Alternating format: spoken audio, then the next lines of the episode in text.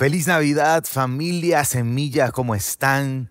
Espero que el día de ayer y la mañana de hoy la hayan disfrutado muchísimo, comiendo rico, tal vez con un regalito ahí, esperado y no esperado, em, pero lo más importante, que hayan estado en familia y que ahorita estén en familia, recordando este momento hermoso en que Jesús nació y vino a este mundo en medio de esta celebración eh, de Navidad, eh, quiero tomar un momento para que podamos estar en familia y te quiero invitar a que tomes un ratito ahí. Voy, voy a tener una breve reflexión para que podamos estar juntos en esta historia de la Navidad. Y hablando de Navidades, recordaba el otro día un evento muy interesante que nos sucedió en una de las primeras Navidades de mi hijo Tommy.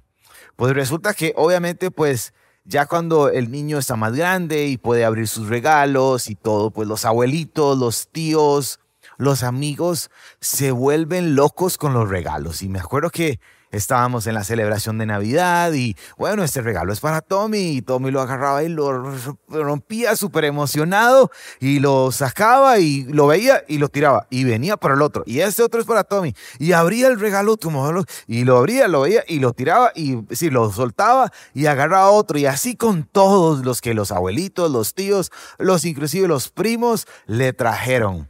Y resulta que llegó el último regalo Tommy lo abre, igual hace lo mismo, lo vuelve y dice, lo, pone aparte y dice, ¿y ahí qué sigue? Y él lo que quería era continuar abriendo regalos. Y mi, esposa y yo le dijimos, no, mi amor, mira, ya estos son, tenés un montón de regalos aquí. Y, y bueno, pues su actitud de niño fue como, y yo esperaba más. Digo esto porque hoy vamos a leer un texto que hemos abierto muchas veces y que muchas veces también lo hemos abierto y lo hemos puesto al lado.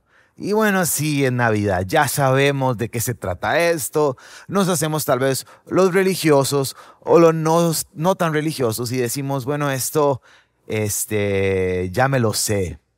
Hoy quiero invitarte a que al leer este texto recuperemos el asombro de que como vimos hace 15 días en la enseñanza del pastor Daniel, eh, en donde nos habló de este Padre eterno, quien siendo por naturaleza Dios, no consideró el ser como Dios algo que aferrarse, sino que se rebajó tomando forma de hombre, de siervo, para venir y encontrarnos a todos nosotros. Así que, ¿qué tal si oramos? Voy a estar en, el Evangelio de Lucas, en los primeros, en el primer en el, en el capítulo 2, en los primeros 18 versículos, voy a ir por ellos brevemente, en donde vamos a recordar ese momento en que Jesús vino al mundo. La historia se partió, hay un antes y un después de Cristo, y nuestra vida definitivamente tiene un antes y un después de Cristo. ¿Me acompañas y oramos y ponemos este ratito en las manos del Señor Padre eterno? Gracias por tu palabra. Gracias porque hace más de dos mil años. Y Señor, la fecha exacta, por supuesto que no la podemos, eh, no la tenemos, pero hoy tomamos un ratito para decir, hey, Jesús, viniste a este mundo, gracias. Gracias por venir a darnos vida. Gracias por venir a darnos vida eterna. Gracias por venir a salvarnos. Gracias por venir y cambiar la historia de nuestro mundo y cambiar nuestras historias personales, Padre y que hoy, al recordar estos textos, pueda leerlos con emoción como un niño abriendo un regalo. Lo pedimos en tu nombre, Jesús. Amén. Y amén. Dice Lucas capítulo 2, a partir del versículo 1, dice que por aquellos días Augusto César decretó que se levantara un censo en todo el imperio romano.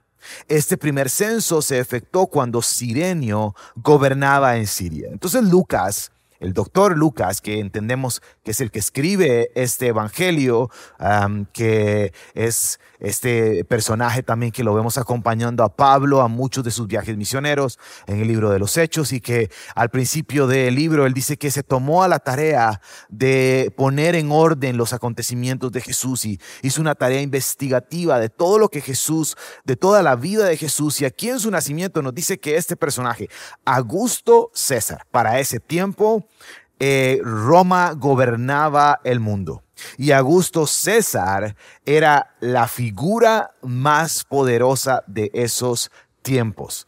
Tanto así que dicen los historiadores que él no quiso ponerse rey, él no quiso ponerse dictador, él ni siquiera se puso, se quiso poner gobernante. Su nombre, que el nombre que él escogió es Augusto, que significa de los dioses. Él se consideraba un dios y quería ser igual a Dios. Y en medio de ese momento en donde Roma gobernaba el mundo y, Augusto César era el ser más poderoso de ese momento, dice que manda un censo. Me llama mucho la atención porque dice, no, yo necesito saber a cuántos estoy gobernando. Y dice el versículo 3 que así que iban a inscribirse cada cual, cual a su propio pueblo. También José que era descendiente del rey David, subió a Nazaret, ciudad de Galilea, a Judea, y fue a Belén, la ciudad de David, para inscribirse junto con María y su esposa, y ella se encontraba en cinta. Así que este hombre que se consideraba el ser más poderoso del mundo dice, voy a tener un censo y Dios lo utiliza para él sin darse cuenta, pensando que era un Dios, Dios utiliza esa iniciativa que él tuvo para que se cumpliera la profecía. Esa profecía está en Malaquías capítulo 5, versículo 2, en donde dice que de Belén, de ese pequeño pueblo de Judá, va a ser donde va a nacer el rey que gobernará Israel, el Mesías prometido. Así que ese censo trae estos beneficios. María y José, la verdadera familia real, se mueven hasta eh, más o menos de, de, Nazaret, más o menos 120 kilómetros y llegan a Belén. Y bueno, ¿Qué sucede? Versículo 6 dice que mientras que estaban ahí, se cumplió el tiempo. Así que dio a luz a su hijo primogénito, lo envolvió en pañales y lo acostó en un pesebre porque no había lugar para ellos en la posada. Obviamente todas las ciudades estaban llenas de gente porque todos estaban yendo a sus ciudades natales. No sabemos si a José fue que se le olvidó reservar el Airbnb o qué fue lo que pasó, pero no tenían campo. Así que encontraron un pequeño pesebre. Ahora, si a usted le gusta en estos tiempos de Navidad, poner un pesebrito en la casa. Eh, yo tengo dos muy bonitos, pequeñitos, conmemorativos, que me gusta eh, eh, pensar que, pues para poder reflexionar y recordar ese momento. Pero ese lugar nos hace falta un poquitito este, el olor del lugar. Inclusive nos, nos, hace falta un poco la suciedad del lugar, porque definitivamente no era un lugar apto para ni siquiera dormir. Alguien de una manera este, saludable, por llamarlo así, y mucho menos para que viniera un niño a este mundo. Nuestro Señor Jesús vino en las condiciones más poco higiénicas, más humildes, porque no había lugar.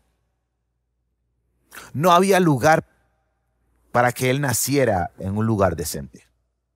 Y, yo creo que aquí también hay una lección importante. Nuestros tiempos se han convertido en un lugar, en un momento, perdón, donde no hay lugar para Jesús. Hemos hecho de nuestras celebraciones, hemos hecho de nuestras reuniones, hemos hecho de nuestra vida un lugar donde no hay espacio para Jesús. Así como hace más de dos mil años en Belén no había espacio para que Jesús naciera, no hay espacio en este mundo que ha cambiado feliz Navidad por felices fiestas y en esta actualidad que ha dicho, no, ¿para qué hablar de Jesús?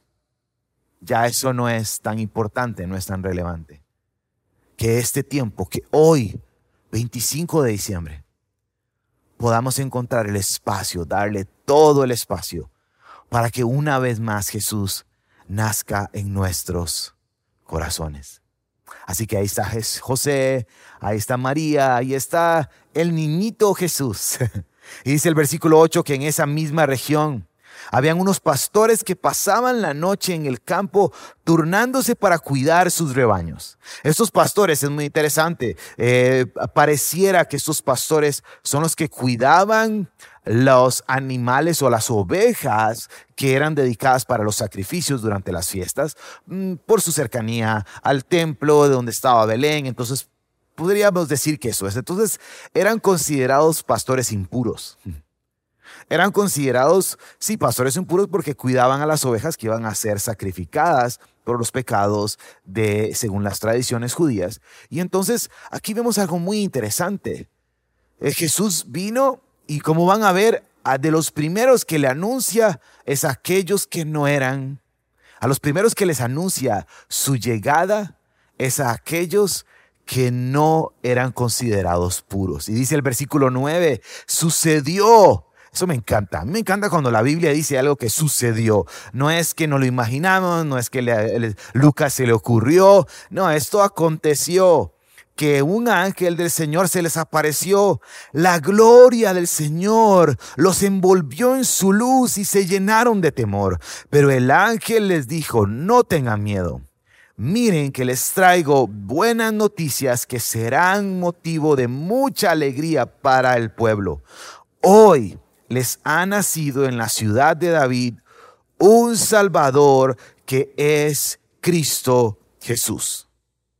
Si este año has perdido la alegría, si este año has perdido el gozo, si este año has perdido el propósito, si el temor te ha inundado, el temor de lo que irá a suceder, el temor de las múltiples circunstancias, esta noticia de Jesús es esa noticia que quita el temor y que trae una alegría completa porque hoy en la ciudad de David nació el Salvador, Cristo el Señor. Versículo 12 dice, esto le servirá de señal.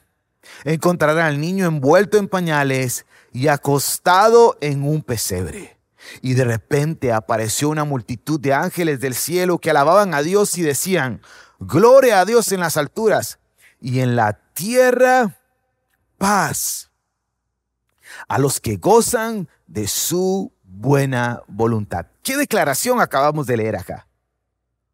Este es un texto que lo hemos escuchado. Hay canciones canciones y lo hemos escuchado muchísimas veces, pero ojo esto, la noticia de Jesús primero provoca es de, Jesús aquí viniendo a la tierra, primero provoca una expresión de alabanza en el cielo, los ángeles cantando, hay una celebración y después esta declaración, gloria a Dios.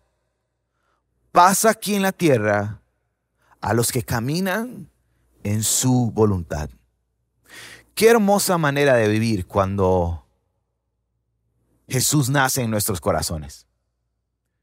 Toda la gloria a Dios.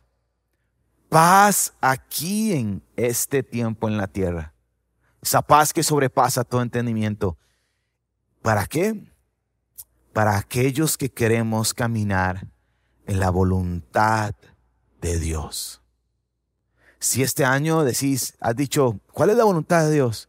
Yo quiero recordarte cuál es la principal voluntad de Dios. Dice Juan 6:40, porque la voluntad de mi Padre es que todo el que reconozca al Hijo y crea en Él tenga vida eterna. Jesús vino a darte paz aquí en la tierra y vida eterna. Dos cosas urgentes en nuestros tiempos. Dos cosas totalmente necesarias Dos cosas que todos anhelamos. Yo sé, para los que somos un poco ansiosillos y perdemos la paz fácilmente por las cosas circunstanciales de nuestra vida. Jesús, el príncipe de paz, viene a darnos de su hermosa paz y viene a darnos y a mostrarnos su preciosa voluntad, que nadie se pierda y que todos vengan al conocimiento de quién es Jesús. Versículo 15 dice que cuando los ángeles se fueron al cielo, los pastores se dirigieron unos a otros y dijeron, vamos a Belén a ver qué ha pasado.